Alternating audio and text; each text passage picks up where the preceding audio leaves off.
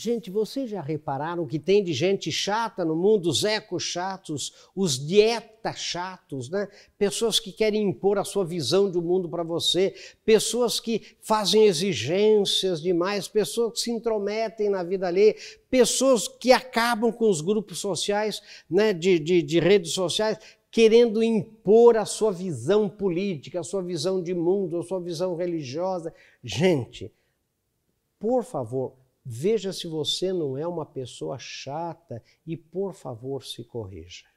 Pense nisso. Sucesso.